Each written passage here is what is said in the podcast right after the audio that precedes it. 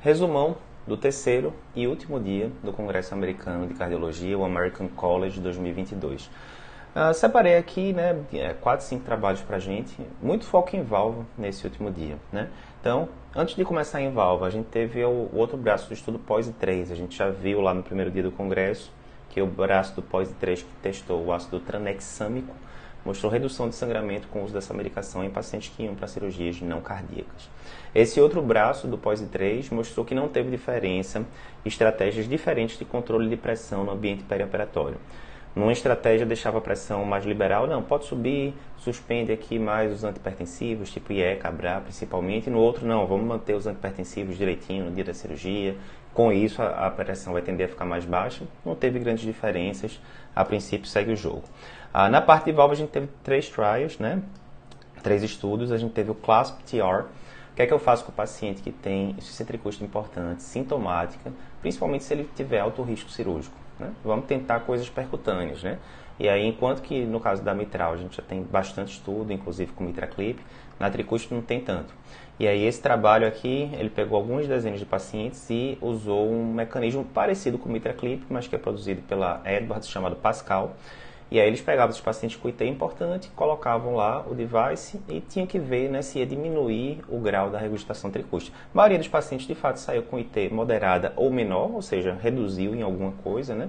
Cerca de 90% das vezes o implante deu certo, melhorou sintomas classe funcional, mas assim, estudo bem inicial, né? Basicamente todos os pacientes foram submetidos ao implante, não teve um grupo, né? ficou em tratamento clínico, que foi submetido à cirurgia, né? Então, ainda bem em estágio inicial, mas pode ser uma terapêutica nova aí. Dr. Tiago Bignotto resumiu isso para vocês num áudio, num vídeo em separado. A gente também teve uma análise de 5 anos juntando dados do Core Valve US Pivotal Trial e o Surtav, né? Dois trials aí avaliando uh, o uso de TAV. A pergunta era a seguinte, na avaliação de 5 anos, quem é que tem mais degeneração de prótese? A TAV ou a prótese cirúrgica, né? E degeneração de prótese era gradientes altos, refluxo, valvar, enfim, tinha várias definições. Ah, e o que se viu é que até um tipo específico lá, supranular de prótese, enfim, teve até uma taxa menor de degeneração de prótese, o percutâneo, do que o cirúrgico. Mas assim, pacientes idosos ainda, né, com idade é, por volta de octogenários, segmento de 5 anos ainda, ainda ficam as perguntas. E o segmento de 10 anos? Não temos ainda, está rolando. Ah, em pacientes mais jovens, isso aí foi paciente com 80 anos e com paciente de 50, 60 anos. Essa é a grande questão. Né? Quando a gente pergunta a, a questão da durabilidade da prótese é, percutânea, veja, para um paciente de 80, 90 anos, isso não é tão relevante porque provavelmente o tempo que a prótese vai durar né, é o tempo ali de sobrevida do paciente mesmo. Contudo, quando você coloca a TAV num paciente de 50 anos, 60 anos, é esperado que esse paciente viva ainda muitas décadas. E aí vem a pergunta: será que a TAV vai aguentar tanto tempo quanto a prótese cirúrgica? Será que vai durar mais? Será que vai durar menos? Né? E a gente começa a ter esses trabalhos aí com segmentos maiores, mas ainda não com aquele segmento de 10 anos tal. É trabalho em progresso ainda, né? A gente também teve o trial Adapt TAVR, que é o seguinte, a gente sabe que depois coloca, é, faz a TAV, implante percutâneo na prótese lá no paciente, esses pacientes têm risco de ter trombose da prótese, né? como qualquer prótese é, valvar. E aí, nesse esquema aqui do estudo, eles compararam edoxaban, que é um anticoagulante direto, com dupla antiagregação, esclopidogrel.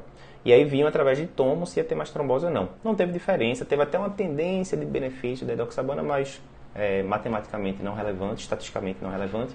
Então, trial neutro, né? De todo jeito, o que as diretrizes, tanto nacionais quanto internacionais, recomendam para esse tipo de paciente, o paciente não tem FA, não tem indicação de anticoagulação, né? Só pela TAV, você usa um antiagregante indefinidamente e segue o jogo, né? E também teve análise aqui do trial Impulse, de qualidade de, de vida, etc. O Impulse foi é, um trial que usava empagliflozina em pacientes que tinham chegado com insuficiência cardíaca descompensada. Depois tinha compensado ali minimamente, né, tal antes de dar alta para o paciente, a tendência já era, já era prescrever a gliflozina para ele. E aí saiu, a gente já tinha coberto esse trial previamente, saiu análise de qualidade de vida, mostrando melhor qualidade de vida com a medicação, tá? e mostrando que é uma medicação ah, não só segura para se iniciar ali, né, na fase aguda, quanto eficaz, melhorando desfechos nos pacientes. É isso, com isso a gente resumiu aqui, né? Teve, óbvio, mas inúmeros outros trabalhos interessantes no terceiro dia. O que é que a gente vai fazer agora? Na quarta-feira, eu, doutor Fernando Figuinha, doutor Renato Lopes, doutor Remolanda, a gente vai se juntar todo mundo e a gente vai fazer a mega revisão do American College 2022, todos os principais trabalhos e sempre bola na rede. Vou usar esse trabalho na prática, não vou, por quê? Se sim, por quê? Se não, por quê? Acompanhe a gente, 9 horas da noite, quarta-feira, dia 6 de abril. A gente te espera lá.